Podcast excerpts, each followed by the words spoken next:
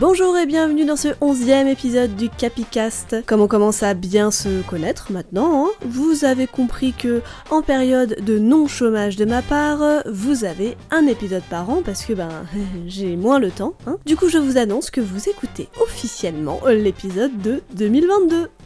On remercie cette fracture de la malléole faite en tombant de vélo qui m'a obligé à rester 6 semaines immobilisée avec un plâtre à la maison et sans qui cet épisode ne serait jamais sorti à temps. Et merci surtout à vous de continuer à me suivre malgré ce délai de publication totalement inacceptable, mais moins que la politique sociale de notre gouvernement. Pour les petits nouveaux et nouvelles, eh ben, soyez les bienvenus. Prenez un plaid, prenez un fauteuil, prenez une tasse de thé. Les toilettes, c'est la dernière porte à gauche. Et n'hésitez pas à gratouiller le petit capybara qui viendra ronronner sur vos genoux.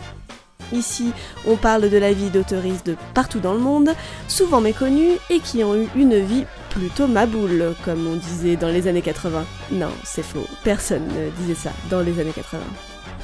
Aujourd'hui, on part vers le continent africain que j'ai bien trop délaissé dans les épisodes précédents pour parler d'une autrice incontournable du Botswana. J'ai nommé Bessie Head.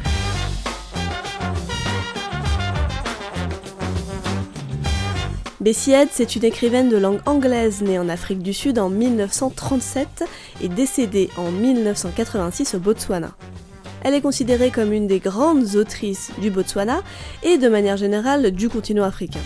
C'est une femme métisse qui, c'est le moins qu'on puisse dire, n'a pas eu la vie facile. Sa littérature est à la fois imagée et poétique, tout en étant extrêmement aride et ésotérique, à deux doigts de l'hermétique. Et je vais être honnête avec vous, j'ai eu du mal à lire Question de pouvoir ou même Marou, qui est pourtant un roman un peu plus traditionnel que Question de pouvoir. Mais le peu que j'ai réussi à tilter m'ont bien fait comprendre qu'on n'avait pas affaire à la première écrivaillonne venue. Son écriture, c'est un cri du cœur, c'est un cri du corps même, hein, qui sort euh, parfois comme un besoin urgent d'expurger toutes ses pensées incompréhensibles. Euh, son écriture, elle est blindée de références aussi, et elle est forcément transcendantale. Bessied, c'est une écrivaine qui mériterait largement que son œuvre soit décryptée et étudiée sous toutes les coutures dans les facs, dans les bouquins, partout. Euh, elle mériterait que des bouquins entiers d'analyse soient écrits pour que je puisse les lire, pour enfin que mon cerveau puisse comprendre ce que le reste de mon cœur a l'air d'avoir déjà capté. Parce que son écriture, elle est très belle et on sent que la dame a beaucoup, beaucoup lu de classiques anglais avant de prendre elle-même la plume. Et j'espère que connaître un peu sa vie vous donnera quand même envie d'essayer un peu de ses romans. C'est parti donc pour la vie de Bessie Head.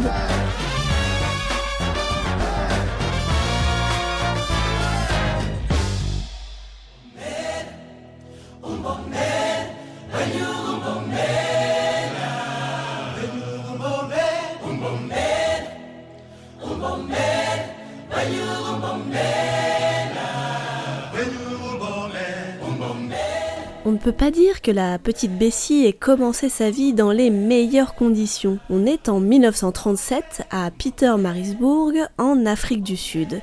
Et Bessie est l'enfant illégitime d'un couple interracial. Sa mère est blanche et fille d'un riche éleveur de chevaux du coin, et son père est noir et garçon d'écurie pour cette même famille.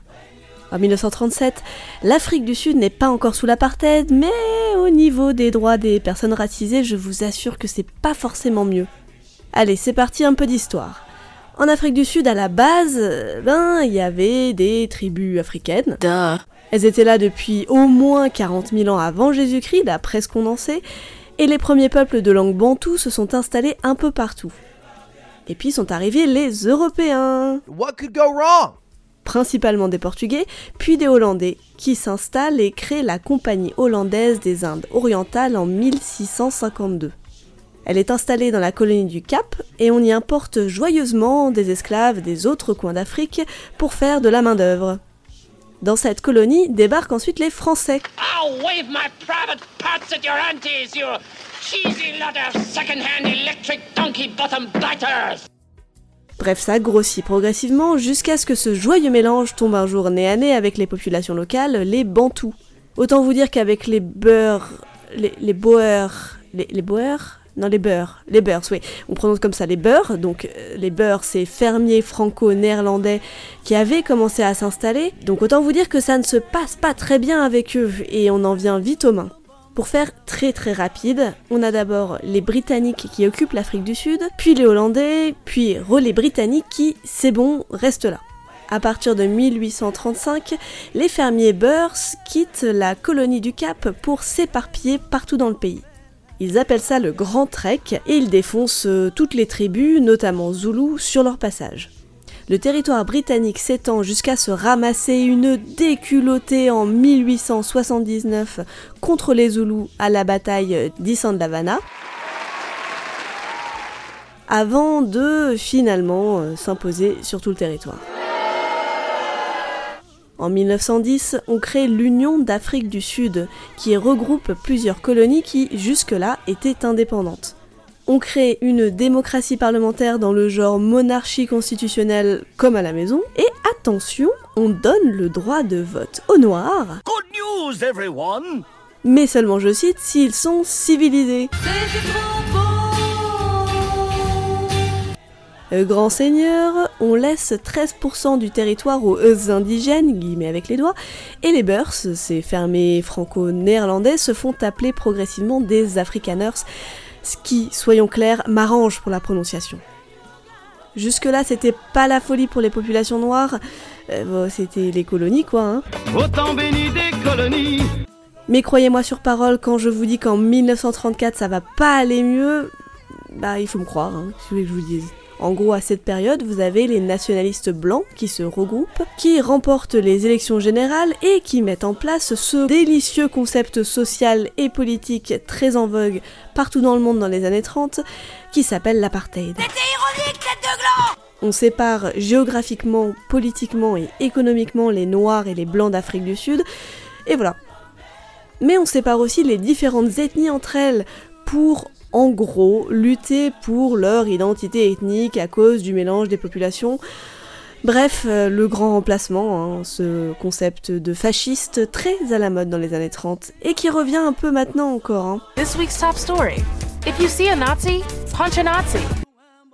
Plus aucun noir n'a le droit de vote, on sépare tout ce beau monde, bref, c'est fini la fiesta.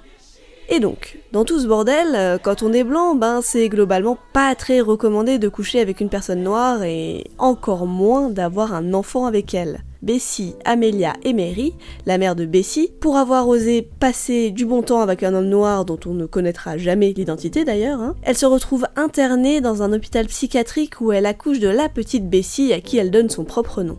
La petite Bessie est donc métisse et elle est confiée à une famille adoptive blanche. Mais quand ils se rendent compte après quelques semaines que, euh, ben en fait, Bessie n'est pas blanche, euh, ben ils la rendent à l'hôpital, tout simplement.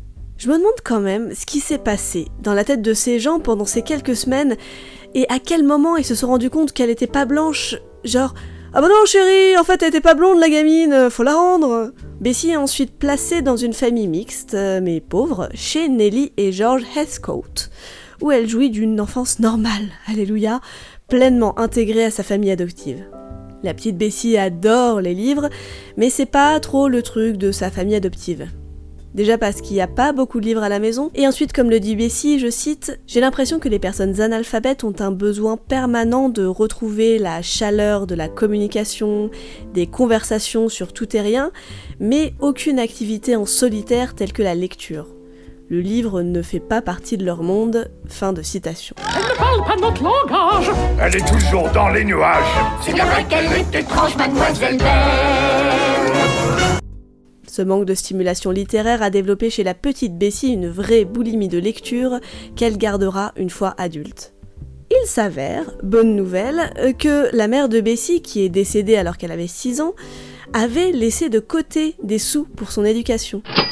Et comme la vie est quand même plus facile quand on est riche, à 13 ans, Bessie est transférée dans un orphelinat de missionnaires de petites filles noires à Durban. Là-bas, eh ben c'est la fête des livres, hein, et elle en profite pour lire tout son saoul.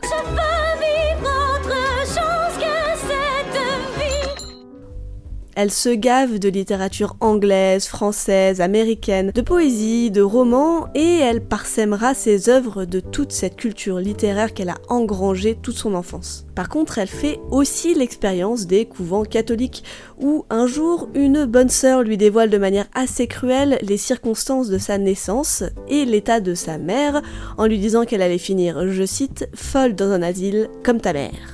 Autre exemple de joyeuseté, à Noël, le pensionnat refuse tout simplement de l'autoriser à rentrer chez elle pour Noël, sous prétexte que sa famille n'est pas sa famille naturelle. Bessie gardera une haine féroce du catholicisme à cause de ces années-là, et on la comprend un peu. Le bon Dieu me le pardonne, c'était un peu vrai. Qu'il me le pardonne ou non, d'ailleurs je m'en fous. J'ai déjà mon âme en peine, je suis un voyou.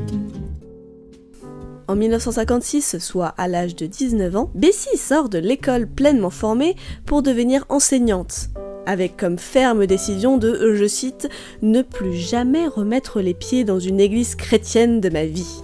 De 1956 à 1958, Bessie est enseignante à Durban, mais elle est pas très douée dans ce job. Alors, ne me jetez pas la pierre, hein, surtout, mais la curiosité intellectuelle qu'elle ressent n'est pas très compatible avec son métier d'institutrice. C'est l'époque où elle découvre et où elle se plonge dans l'hindouisme et où elle se rend compte qu'elle a plus envie d'écrire et de devenir écrivaine plutôt que d'être une simple lectrice. Elle finit par laisser tomber l'enseignement et par déménager à Cape Town, grande ville pleine d'agitation littéraire.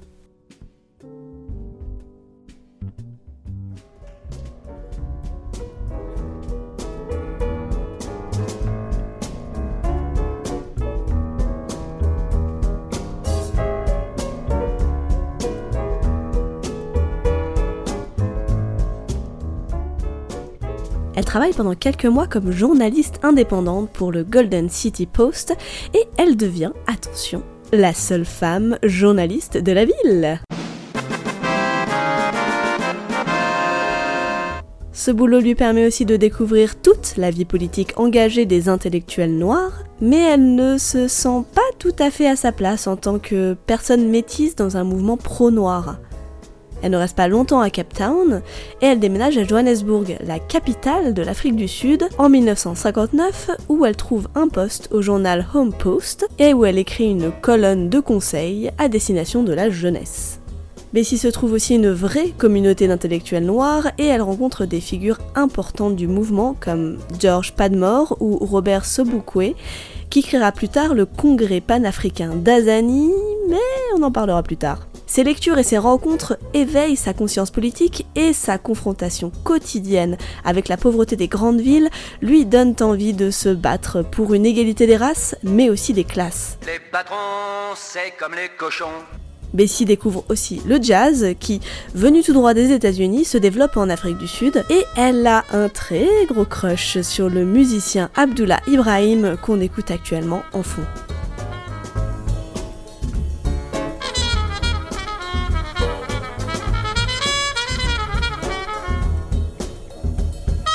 Bessie noue aussi des liens avec des journalistes africains reconnus et elle s'intéresse à la politique et au panafricanisme. Alors, le panafricanisme, la la la la la, Wikipédia, c'est, je cite, un mouvement et une idéologie politique qui promeut l'indépendance totale du continent africain et qui encourage la pratique de la solidarité entre les Africains et les personnes d'ascendance africaine, où qu'ils soient dans le monde, indépendamment de leurs origines ethniques, de leur appartenance religieuse ou de leur apparence physique. En fait, c'est une manière de dire euh, Africains de tous les pays, unissez-vous contre l'oppression, quoi. Tandis que nous, les Africains, pour qui l'unité est le but suprême, nous efforçons de concerter nos efforts dans ce sens, les néocolonialistes font tout pour les rendre vains et encourageant la formation de communautés fondées sur la langue des anciens colonisateurs. Nous ne pouvons nous laisser ainsi diviser et désorganiser. Le fait que je parle anglais ne fait pas de moi un anglais. De même le fait que certains d'entre nous parlent français ou portugais ne fait pas de des français ou des portugais. Nous sommes des Africains, et rien que des Africains, et nous ne pouvons poursuivre notre intérêt qu'en nous unissant dans le cadre d'une communauté africaine. Ni le Commonwealth, ni une communauté franco-africaine ne peuvent la remplacer. Pour nous, l'Afrique est une île comprise. Nous rejetons l'idée de toute espèce de séparation, du Cap à Tanger ou au Caire. De Cap Guardafi aux îles du Cap Vert, l'Afrique est une et indivisible. Discours de Kwame Nkrumah à la conférence internationale des États indépendants d'Afrique. Le mot panafricanisme date de 1900 et il est apparu au moment de la première conférence panafricaine qui a eu lieu à Londres. En 1959, on est bien après la fin de l'esclavage dans le monde, officiellement en tout cas, et on est en pleine décolonisation. Du coup, c'est le moment où on commence à entendre enfin la voix de la diaspora des personnes noires et métisses dans le monde. Mais les années 50, bah, c'est aussi l'émergence du régime de l'apartheid. L'apartheid, comme on a dit un peu avant, c'est cette volonté claire et établie de séparer les populations blanches des populations noires. J'ai personnellement longtemps cru que c'était du racisme primaire, ce qui est effectivement le cas, hein, soyons bien clairs là-dessus. Mais c'est aussi le syndrome d'une peur de la part des blancs d'Afrique du Sud. Cette peur s'explique en fait par le fait que euh, les descendants des fermiers Boers, là, là, je sais toujours pas comment on prononce, ces blancs riches là, étaient une minorité blanche dans un continent majoritairement noir. En fait, c'est avant tout la peur qui a guidé les puissants blancs qui craignaient de se faire grand remplacer les fesses par une population de plus en plus métissée et qui avait de plus en plus tendance à assumer son africanité plutôt que de se ranger bah, du côté de l'oppresseur. hein. Alors, je sais, hein, euh, le sujet est compliqué et je n'ai fait que même pas effleurer la surface dans mes recherches, donc je m'excuse hein, si c'est un peu light comme explication. Si vous-même vous avez des documents à me conseiller sur l'apartheid, ça m'intéresse énormément. Et vraiment, toutes mes excuses pour les raccourcis, mais bon, vous commencez à avoir l'habitude, non? Bref, l'apartheid il est conceptualisé et mis en place en 1948 en Afrique du Sud et il sera aboli en 1991 quand même. C'était à 30 ans les gars. Allô Pour info, il a aussi été appliqué en Namibie de 1959 à 1979. Don't copy! Don't copy that floppy! Donc, euh, le principe, on répartit la population en quatre groupes raciaux hiérarchiquement distincts. Les blancs, les indiens, qui sont les descendants des coolies recrutés pour les plantations de canne à sucre, euh, les colored, ou métis, hein, et les noirs. Parmi les mesures qu'on retrouve dans l'apartheid en Afrique du Sud, on a, euh, en très résumé, euh, bah, le droit de vote, hein, qui est limité pour les Noirs, l'interdiction d'accès aux services et aux lieux publics pour les Noirs, la pénalisation du mariage et, de manière générale, des relations sexuelles entre blancs et non-blancs, l'obligation des Noirs à porter avec eux un laissez-passer pour se déplacer dans la rue, euh, on a aussi le retrait du droit de grève aux personnes noires, etc. etc. C'est pas possible de dire ça. C'est pas croyable d'entendre ça. Donc en 1959, Bessie est journaliste et l'apartheid bat son plein depuis des années en Afrique du Sud. C'est cette même année qu'on crée le Congrès panafricain d'Azani, je vous en parlais tout à l'heure. En fait, c'est tout simplement un mouvement de libération panafricaniste et un parti politique. Et comme les hommes adorent se diviser en branches dès que ça va pas, c'est un parti qui est né d'une scission au sein même du Congrès national africain. Ça, c'est un autre mouvement qui est issu de l'international socialiste et qui a été fondé en 1912. Pour la faire courte, le Congrès panafricain d'Azani, c'est les plus radicaux des militants noirs, qui ne veulent pas de blancs ou de métis à la tête du parti, qui veulent tout cramer, euh, et qui souhaitent renommer l'Afrique du Sud l'Azani, d'où son nom, tout en souhaitant pourtant se détacher du parti communiste dans lequel s'appuyait donc le Congrès national africain. Bon, ils finissent par changer d'avis sur cette question de non-inclusivité, du coup Bessie peut en devenir membre.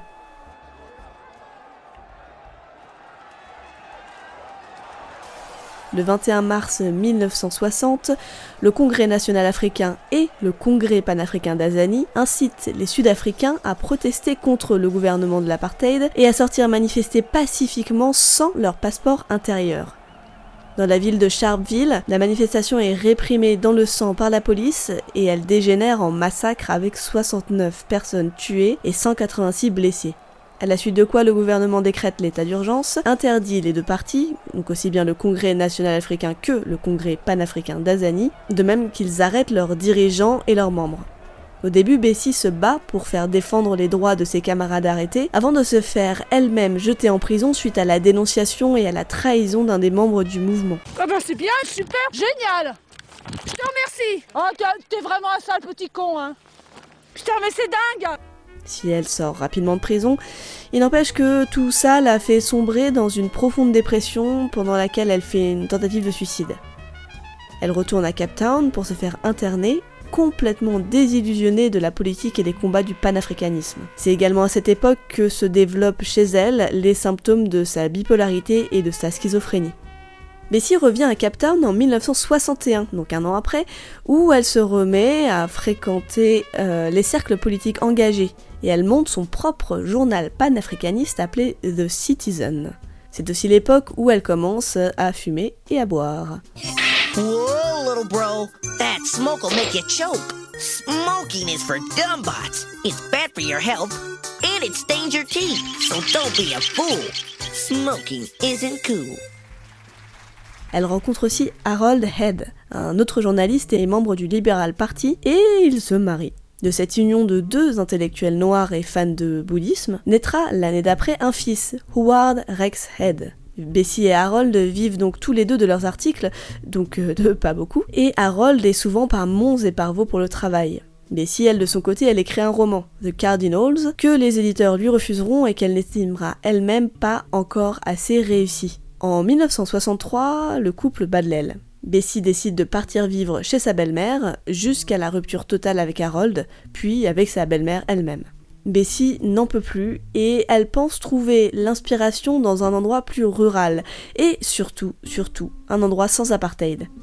Elle se positionne sur un poste dans un village paumé du Botswana, le pays voisin qui, lui, ne connaît pas l'apartheid, du moins pas officiellement. Elle n'a pas de passeport, mais avec la amie, elle arrive à quitter l'Afrique du Sud en 1964. C'est son pays de naissance et spoiler, elle ne le reverra jamais.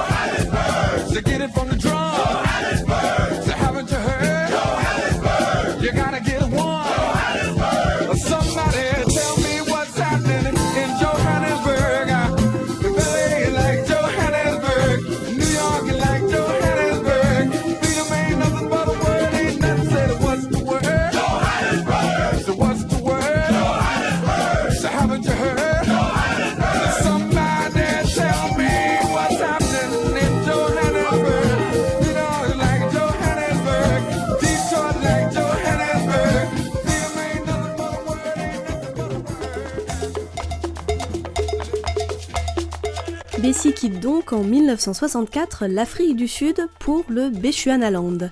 Comment ça, vous n'avez jamais entendu parler du Bechuanaland Bon, c'est normal.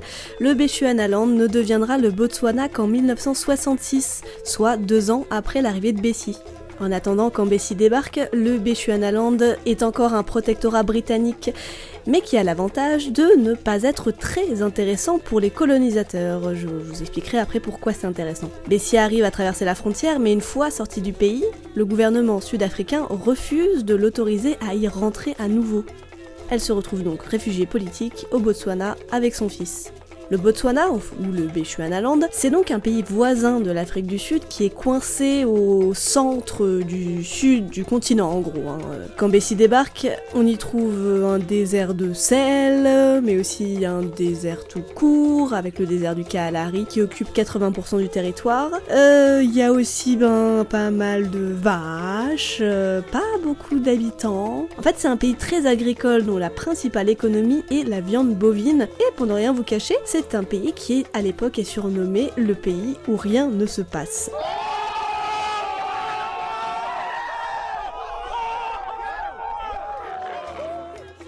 par le colon anglais qui utilise principalement ce protectorat pour passer de la Namibie au Zimbabwe ou à l'Afrique du Sud. Bref, euh, pour aller dans des vrais pays qui, eux, ont été colonisés proprement euh, parce qu'ils avaient des minerais plutôt sympas comme euh, des diamants ou de l'or. It's getting harder and harder to protect the local tribes from the influence of the outside civilization. I know exactly what you mean, old boy. Exactly.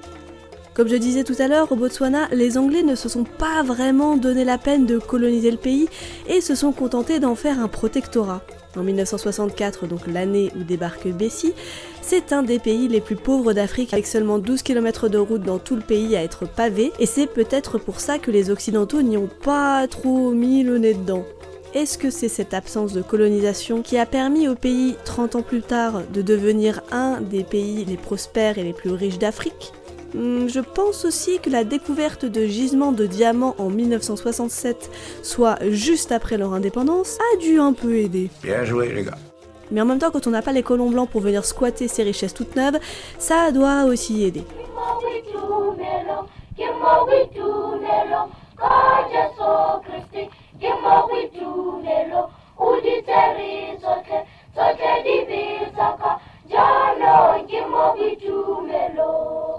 Mais bon, retour en 1964. Au début, Bessie est dans le village de Seroué, où elle enseigne à des petits de primaire. Elle vit chichement dans une hutte en terre, sans eau courante ni électricité, mais ça lui permet de se consacrer à son écriture. Au tout début, tout va bien dans le village, mais au bout d'un moment, Bessie s'embrouille avec les habitants. Il faut dire que la pauvre a depuis des années des problèmes de dépression, de saute d'humeur, de paranoïa, des troubles mentaux et, donc, et de plus en plus des hallucinations. En plus des soucis financiers, elle parle très clairement dans ses livres des problématiques qu'elle rencontre et des conflits intérieurs que ce changement de pays lui pose. Et ces derniers sont nombreux et variés. Il y a d'abord la couleur de peau. Bessie arrive dans un pays où l'apartheid n'existe pas et où il n'y a pas à se battre pour les droits des personnes noires ou métisses. La grande majorité de la population est noire et peut revendiquer fièrement leur africanité.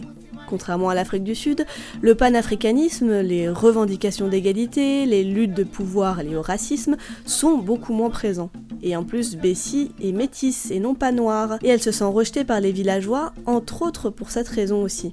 En plus, elle n'est pas totalement africaine de culture puisqu'elle a vécu à l'occidental, que l'anglais de par son pays et sa langue natale, et que ses auteurs préférés sont européens et américains. Elle ne retrouve pas la solidarité du peuple noir qu'elle a pu trouver en Afrique du Sud, et la solitude la rend dingue, littéralement. Elle s'y sent comme, euh, je cite, une saleté d'étrangère isolée, essayant d'être une africaine en Afrique. Ma mère est une visionnaire. Elle a identifié très très tôt que dans ce monde, on avait hiérarchisé l'importance des vies humaines en fonction de la couleur de la peau. Si, si. Plus on est foncé, moins on est humanisé.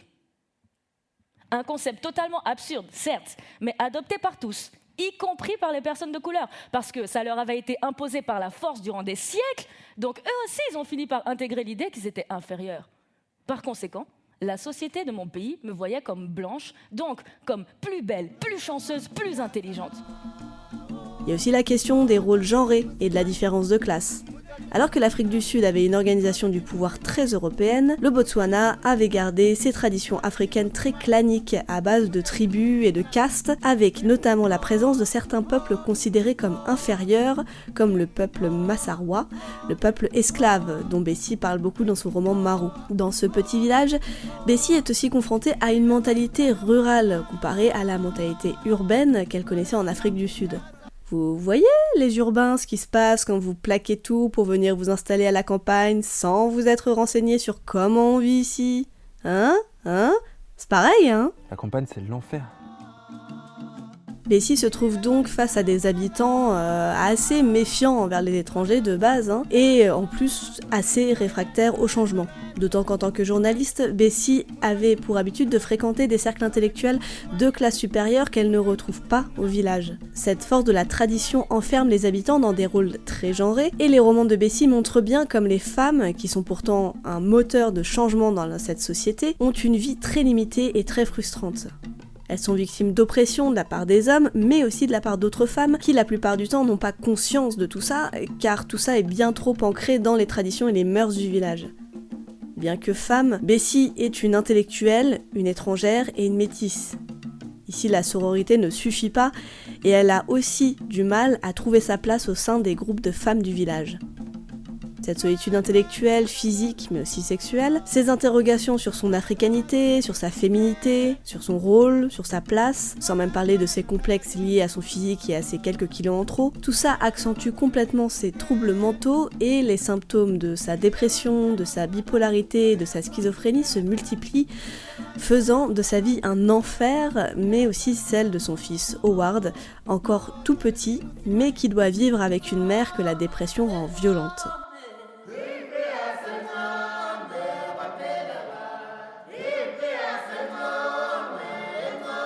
Lors de ces quelques éclairs de lucidité, Bessie s'en rend bien compte, ce qui accentue sa dépression. Elle dit, je cite, Les voyages de l'intérieur de l'âme ne sont pas faits pour les femmes qui ont des enfants, pas avec ces troubles déchirants et obscurs. Ils sont faits pour les hommes et les plus courageux d'entre eux se retirent dans la solitude des forêts pour y livrer leur combat contre l'enfer, dans une retraite profonde. Ce n'est pas étonnant qu'ils soient cachés. La vie intérieure n'est pas belle à voir. Ces crises confortent les habitants dans leur méfiance envers Bessie, et les membres de l'école qui l'emploie finissent par lui demander de passer un test de santé mentale. Elle refuse et se fait virer de son poste d'institutrice en 1965. Elle déménage dans un village encore plus petit où elle se met à s'intéresser à l'agriculture et au jardinage. Elle travaille dans une ferme autogérée, une espèce de communauté menée par des agronomes danois venus apporter la civilisation à ces pauvres Botswanais. White people have a very, very serious problem. And they should start thinking about what they can do about it. Take me out of it. Dans cette ferme, tous les habitants apprennent les techniques d'agronomie occidentale moderne et les enseignent aux nouveaux venus sous la houlette extrêmement condescendante des agronomes danois. Pendant cette période, Bessie s'intéresse beaucoup à l'agronomie, à la culture, aux plantes et à la biologie. Elle obtient d'ailleurs son diplôme d'agronome par correspondance et fait le constat que dans une autre vie, elle aurait bien été biologiste. Elle se voit bien à travailler sur les plantes qui sont, je cite, la seule forme de vie dont la fabrication de sa propre nourriture crée de l'énergie et la libère. Tout passe par les plantes. Les plantes, c'est tout, il y a tout. Dans les plantes, il y a tout. Les plantes, c'est la santé, c'est la, santé, santé par les plantes pour retrouver ses racines. Par contre, c'est aussi dans ce village qu'elle a sa première vision divine, ce qui n'est clairement pas bon signe. Bessie s'embrouille là aussi avec des habitants de la ferme et démissionne pour devenir dactylo dans un village un peu plus loin. Elle se fait virer de son nouveau job et elle et son fils de 5 ans déménagent encore une fois à Francistown cette fois, un gros pôle de réfugiés politiques. En 1966, un éditeur lui passe commande pour un roman payé d'avance, et il en sort When Rain Clouds Gather, ou La saison des pluies en français, qui sera publié quelques années après et qui sera un succès. Elle y raconte l'histoire d'un exilé politique réfugié au Botswana après avoir fait de la prison en Afrique du Sud. Seul en colère et amer, le protagoniste est arrivé au constat que même la violence ne suffit pas à changer les systèmes politiques. En recherche de nouvelles valeurs, il a rejeté la tribu Zoulou qui l'avait élevé, et le roman parle du croisement des chemins où se trouve le héros, le même que Bessied à l'époque. Doit-il continuer à lutter contre un système injuste quitte à souffrir, voire à perdre, ou doit-il l'accepter et gagner en paix de l'esprit? C'est d'ailleurs ce constat qui lui permet d'écrire ce très bel extrait. Well-educated men often come to the crossroad of life. One road might lead to fame and importance, and another might lead to peace of mind. It's the road of peace of mind that I'm seeking. Son roman A Woman from America sort aussi en Angleterre et Bessie commence à se faire connaître à l'international. Mais ses visions ne s'arrangent pas et le petit Howard se fait harceler à l'école de Francistown sous prétexte qu'il n'est pas un vrai Botswanais mais un métis. Du coup, elle décide de retourner à Soweto avec son fils, là où maintenant on le connaît et on le laissera tranquille. Mais là aussi, ça se passe pas encore très bien avec les voisins et les habitants qui ont encore en tête ces histoires passées. Pour rajouter au ragot, ils ne comprennent pas d'où vient l'argent des livres que Bessie reçoit, et surtout ils ne comprennent pas bah, les problèmes psychologiques que connaît Bessie, hein, et ils ne sont pas du tout bienveillants, c'est le moins qu'on puisse dire. D'autant que je rappelle que Bessie n'est pas du tout soignée pour ses troubles. Son propriétaire lui demande de dégager et elle refuse et se retrouve euh, devant le tribunal. Elle se fait hospitaliser quelques temps après pour une autre crise de démence, mais heureusement on est en 1969 et la saison des pluies est publiée à ce moment-là et avec l'argent, elle se construit une maison qu'elle nomme Rain Clouds et recommence à écrire. Pourtant, au fur et à mesure des années, Bessie s'habitue à la fois à son statut de réfugié et au Botswana en lui-même. En 1968, elle écrit à un ami, je cite, il n'est pas exagéré de dire qu'au Botswana, j'ai appris la tolérance, l'amour et la fraternité, parce que c'est ce qui plane dans l'air ici. Et je veux affirmer clairement ce que j'ai appris ici, parce que ça me semble important. Mais je ne pense pas pouvoir survivre dans aucun autre pays d'Afrique, et je ne suis pas prête d'essayer. En 1970, Bessie monte un projet d'agriculture partagée pour reproduire ce qu'elle a vu dans la ferme autogérée où elle a vécu. Elle donne des cours d'agriculture, mais le projet s'arrête au bout de 9 mois parce que, ben, comme d'hab, hein, les gens s'embrouillent avec elle et on lui demande carrément de quitter le projet. La pauvre Bessie tombe en dépression et ses voisins empirent les choses. Mais elle continue d'écrire et publie un autre roman un an plus tard qui sera Marou. Publié en 1971, Marou c'est un peu le best-seller et le roman pour lequel elle est le plus connue. Il raconte l'histoire d'une jeune institutrice noire de l'ethnie considérée comme inférieure par les autres habitants du village, mais élevée comme une blanche par une blanche, et qui débarque fièrement dans un village pour donner cours à ses élèves. Dans ce roman dont Bessie était particulièrement fière, elle parle d'amitié, mais surtout confronte l'Afrique australe à ses propres démons, l'ethnicité, les castes, l'ostracisme au sein des populations africaines, le pouvoir de certains membres. Marou plaît bien, mais c'est par le roman qu'elle publie en 1973, A Question of Power, question de pouvoir en français, que Bessie obtient une vraie notoriété même si elle a dû batailler pour trouver un éditeur qui veuille bien publier ce récit autobiographique très très inhabituel. En fait, c'est une histoire en partie issue de son parcours personnel, avec des descriptions autobiographiques de sa vie lors de son installation au Botswana, parsemée de ses visions, de ses cauchemars qu'elle a eus pendant la profonde dépression qu'elle a vécue entre 1970 et 1972, où elle était submergée toutes les nuits et une partie de ses journées de visions et de délires mystiques. Personnellement, j'ai envie de vous le recommander, mais franchement, j'ai trouvé ça assez fastidieux à lire. Si vous vous doutez bien que la partie autobiographique de la vie dans un village botswanais m'a passionné, la partie délire mystique et symbolique m'ont quand même pas mal perdu. En plus, bon, c'est truffé de références littéraires, mais aussi religieuses, aussi bien païennes que catholiques d'ailleurs. A blessing, a blessing from the Lord. Bon, après, si c'est votre délire hein, de décrypter les trucs, euh, ouais, j'ai envie de dire, n'hésitez pas. Hein. God be praised.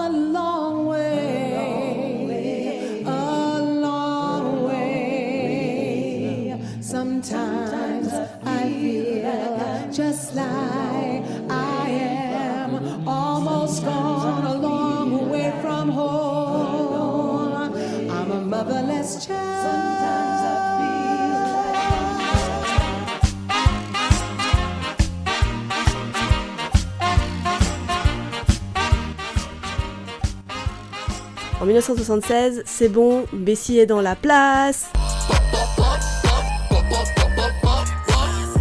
Elle est invitée au tout premier workshop mis en place par la toute nouvelle université du Botswana, où elle présente son tout premier essai de recherche universitaire. L'année d'après, Bessie est invitée à participer au programme international d'écriture à l'université de l'Iowa aux États-Unis, s'il vous plaît, où pour la première fois, elle quitte le continent africain. Bon, par contre, ce sera pour se retrouver paumée dans un programme d'écriture au milieu de gens qui ne l'ont pas lu, qui ne savent pas qui elle est et que elle non plus n'a pas lu. Tout au long de sa vie au Botswana, Bessie écrit des nouvelles qu'elle publiera sous le titre de The Collector of Treasures ou La femme qui collectionnait des trésors en français, publié en 1977. Dans toutes ces nouvelles, Bessie s'inspire de la vie au village et du contexte politique du Botswana proche de son indépendance et elle développe ses thèmes de prédilection, c'est-à-dire le pouvoir, les relations hommes-femmes, la communauté, les traditions versus la modernité, la ruralité versus l'urbanité, etc., etc. À la fin des années 70, Bessie est toujours réfugiée politique au Botswana, mais elle est la plus connue des autrices botswanaises. Et en 1979, du coup, on lui accorde la nationalité botswanaise alors même qu'on la lui avait refusée deux ans plus tôt et qu'elle avait même pas fait de deuxième demande. Comme quoi, hein, euh, cette citoyenneté non réclamée, si on peut dire, c'est bien la preuve que la réputation de Bessie en tant qu'autrice est bien implantée, notamment à l'international. En 1984, elle publie ce qui sera son dernier livre, A Bewitched Crossroad, dans lequel elle célèbre l'histoire de l'Afrique et de ses traditions, avec une vraie ode Botswana qui est, pour Bessie, un petit paradis qui a su garder ses traditions et sa dignité, tout en prenant des choses positives apportées par l'homme blanc. Même si elle connaît le succès, elle a de vrais problèmes relationnels, notamment avec son fils, qui maintenant a plus de 20 ans, et qui décide de couper les ponts avec sa mère. C'est aussi à ce moment-là que Bessie commence vraiment à boire et que sa santé se détériore. Elle meurt le 17 avril 1986 d'une hépatite à l'âge de 48 ans.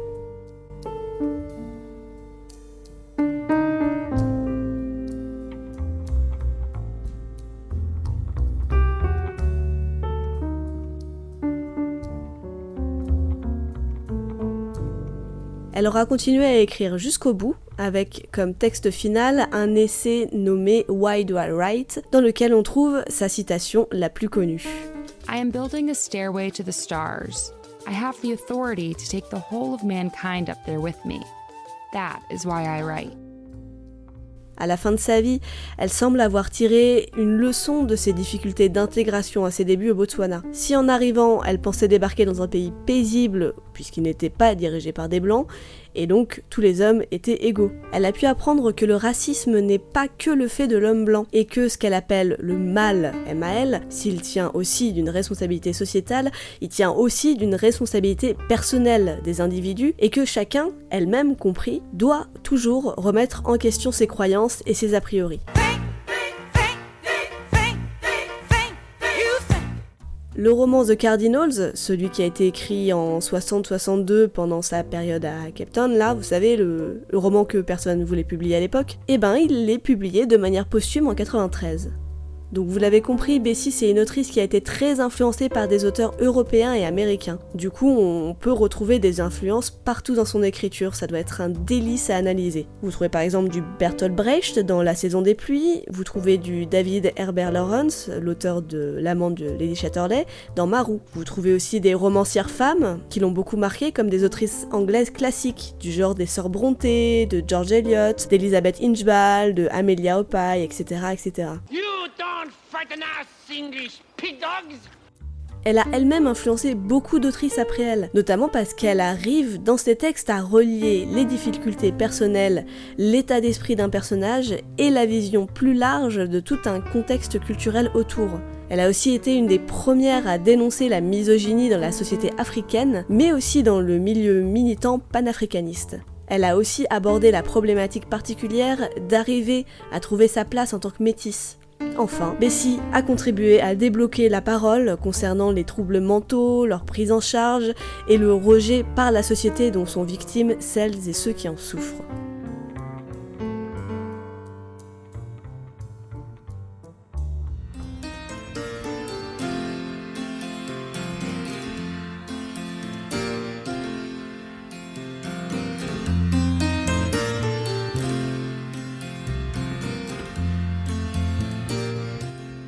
En 2003, Bessie a reçu le prix posthume de Order of Ikamanga, la plus grande récompense sud-africaine, pour sa contribution à la littérature, au journalisme et pour avoir mis en avant les combats sociaux pour l'égalité, la liberté et la paix. Si elle est considérée comme une des grandes actrices noires d'Afrique, je trouve qu'il n'y a finalement que très peu d'études sur l'ensemble de ses œuvres, ce qui, euh, vous l'imaginez bien, ne m'a pas tellement arrangé pour écrire cet épisode.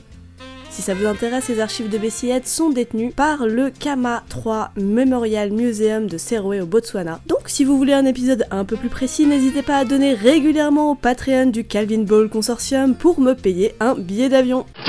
Et si Bessie n'a pas eu une vie aussi remuante, aussi autour du monde que d'autres, j'ai trouvé quand même intéressant de parler d'elle et de ses écrits pour évoquer ses épisodes psychotiques, ses visions religieuses et de manière générale ses troubles mentaux qui ont forcément influé sur sa manière d'écrire.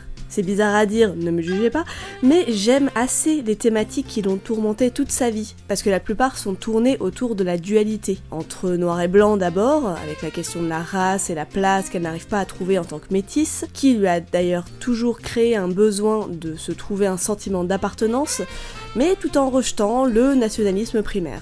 Il y a aussi la dualité basique mais essentielle entre le bien avec un B majuscule et le mal avec un M majuscule, celle plus symbolique et qui s'appuie sur les mythes africains du soleil et de la lune. Il y a aussi la dualité littéraire qu'elle tient du gothique entre le réalisme et le fantastique, les orages des sentiments intérieurs qui sont influencés ou qui influent les éléments météo extérieurs. Il y a aussi la question du pouvoir et de l'oppression, le pouvoir masculin sur le féminin, le pouvoir du religieux sur le peuple, aussi bien catholiste qu'animiste hein, d'ailleurs, le pouvoir politique sur le peuple aussi, le pouvoir du riche sur le pauvre, le pouvoir du blanc sur le noir, le pouvoir de la communauté sur l'individu, etc.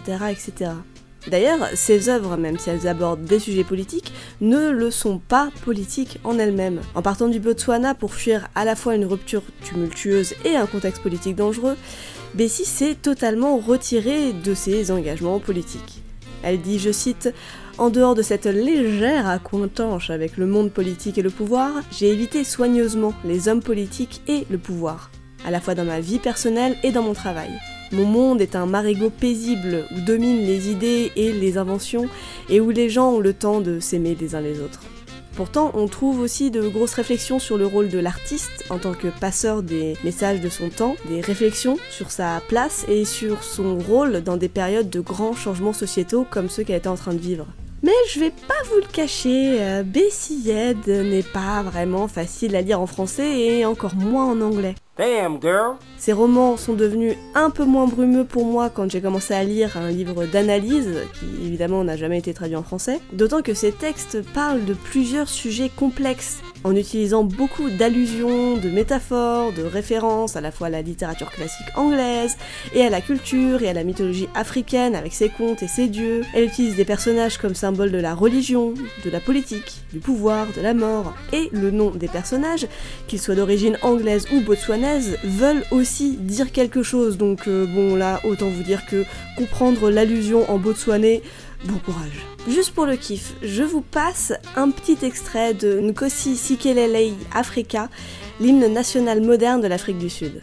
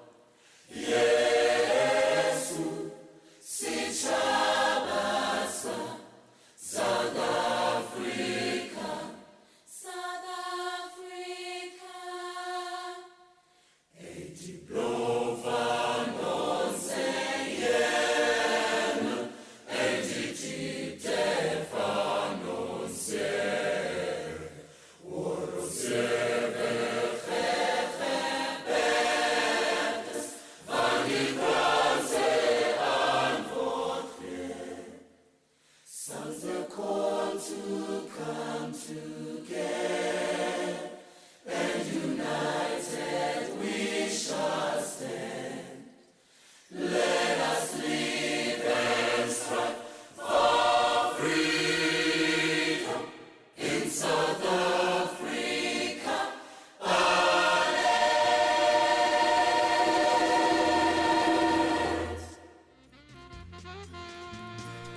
trop beau cet hymne, ça fout les poils, hein. C'est un hymne qui est en partie tiré de l'hymne de l'Afrique. Il contient les cinq langues parlées en Afrique du Sud. Et d'ailleurs, si vous voulez tout connaître sur cet hymne, je vous conseille d'écouter l'épisode 63 du podcast recommandé, présenté par Yatos, avec comme invité moi-même. Petit point capicast, dans cet épisode et dans les prochains à suivre, je voulais vraiment parler de littérature africaine, notamment pour évoquer la question de la couleur et du racisme. Euh, donc, je ne voulais surtout pas d'autoristes blanches et blancs. Et sachez que des blancs et des blanches qui écrivent et qui sont considérés comme des auteurs africains incontournables, et ben il y en a plein. Là, je m'interroge, parce que sur le papier, c'est pas logique. Je veux pas dire pour autant qu'ils sont moins bons ou qu'ils méritent pas ce titre. hein. Non, non, non, non, non, pas du tout. C'est plutôt que je trouve plus intéressant de donner la parole à des opprimés et parler de personnes qui ont vécu le racisme pour parler, euh, par exemple, de racisme, ça me paraît être la moindre des choses. Si vous avez des autoristes africains, africaines à me recommander, et même si vous avez des autoristes à me recommander tout court, je prends. Par exemple, sur le Discord du Calvin Ball Consortium qui héberge votre magnifique podcast, on m'a recommandé des autoristes très variés. Vous avez le lumineux Wouter qui n'a pas hésité à me proposer de parler de Anne-Marie Schwarzenbach. Merci Wouter pour cette autrice au nom totalement prononçable quand on a fait allemand LV2, n'est-ce pas? Et le talentueux Francis qui lui a proposé Odette de Puigodot, mais aussi Richard Francis Burton, mais aussi Leonora Carrington, car Francis est un foufou. Francis, tu as tant de choses à dire. Sachez que je les note scrupuleusement dans un coin et quand vient le moment de choisir un prochain capinote, je les passe en revue donc n'hésitez pas. And finally, a very special thanks for Mark Holmes. Mark, thank you so much for your reading and for your voice. This episode would not have been the same without your delightful accents. Thank you, Jenny Kaplan, as well, for your very nice episode of your podcast uh, Womanica about Bessie Head. And sorry, sorry, sorry, I took the liberty to use your wonderful voice for another Bessie's quote. I really hope it's okay. We need to talk about your accents. They make no sense.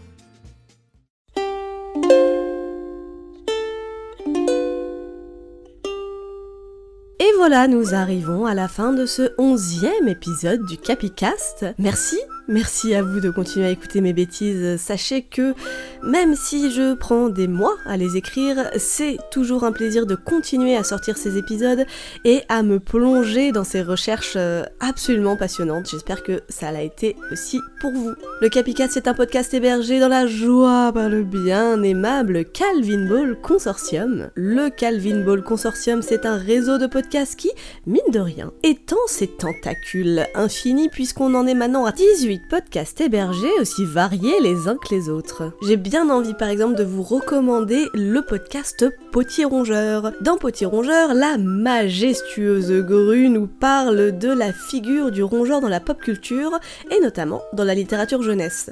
Vous aviez jamais réfléchi à la question, pas vrai, hein? C'est donc l'occasion idéale pour écouter les épisodes de Potier Rongeur. Ils durent entre 15 et 23 minutes pour le moment.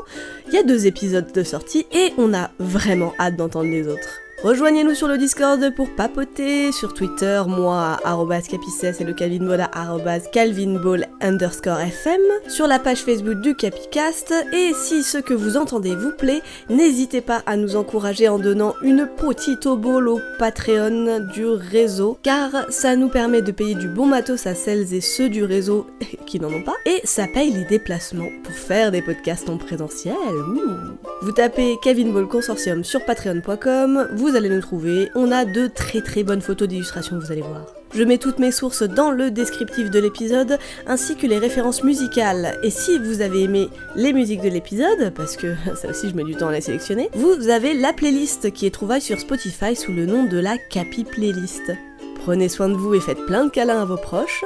Je compte les animaux dans les proches. Hein. Restez attentifs aux autres, mangez des fruits et légumes bio, locaux et de saison, et surtout restez curieux.